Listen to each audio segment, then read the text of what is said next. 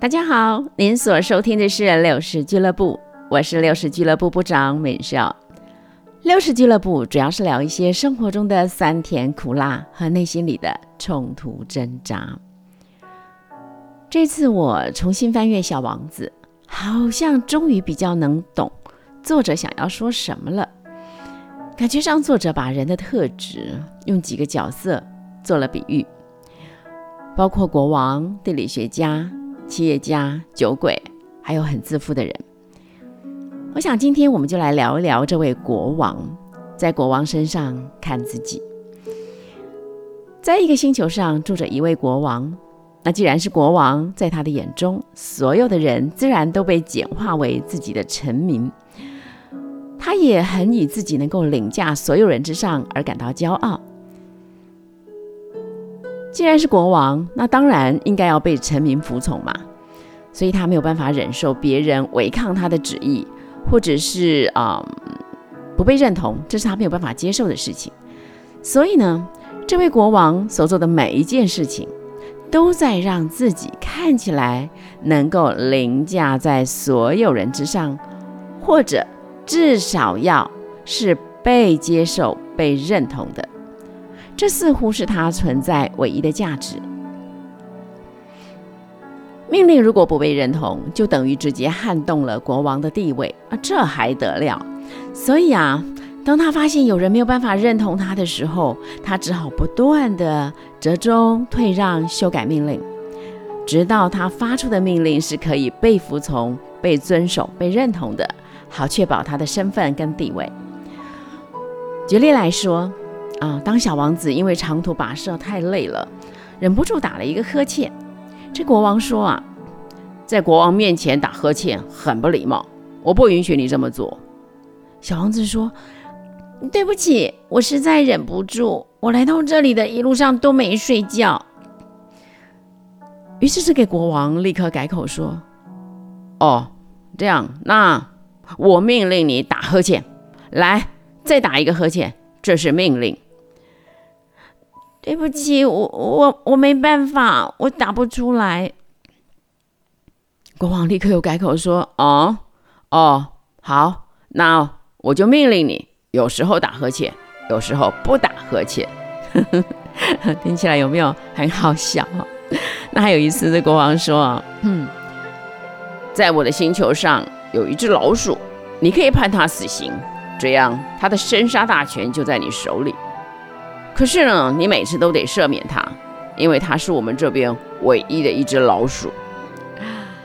大家有没有觉得这个国王很可笑哦？为了让命令被服从，宁可朝令夕改，不断更改自己的命令，甚至呢发一个命令判你死，同时又发一个反命令判你不死。一切的一切，都只是为了证明自己的身份地位。听起来很好笑，怎么可能有这么幼稚的人呢？可是朋友们，我们自己是不是也常常这样呢？会不会为了维护自己小小的面子、自尊，而做出一些并不真实的事情？为了维护自己的面子或尊严，我们也许不会像国王那样一而再、再而三地修改自己的言语。我们呈现的方式，也许是愤怒，也许是暴跳如雷，也许是冷战不说话，保持沉默。就理性上来说，我们都知道这些作为对于解决事情一点帮助都没有。可是我们好像不断的在利用这些毫无效果的方式来面对生活中的人际关系，为什么？会不会我们其实跟国王一样，只是在维护自己无法让步的面子和尊严呢？问题是为什么不能让步啊？因为我们以为这就是我们存在的价值，不容撼动。可是真的是这样吗？当我们失去面子，真的就意味着我们失去了生存的价值吗？当我们的意见不被认同，就表示我们这个人不被认同吗？当然不是啊！你知道，上帝创造的每一个人都是尊贵无价的。人活着的本身就是一份价值，完全不需要任何的面子、权威、财富、地位来表征或肯定。可惜，我们很多人不了解这一层真理，以至于必须为着自己的生存价值拼尽吃奶的力气来捍卫。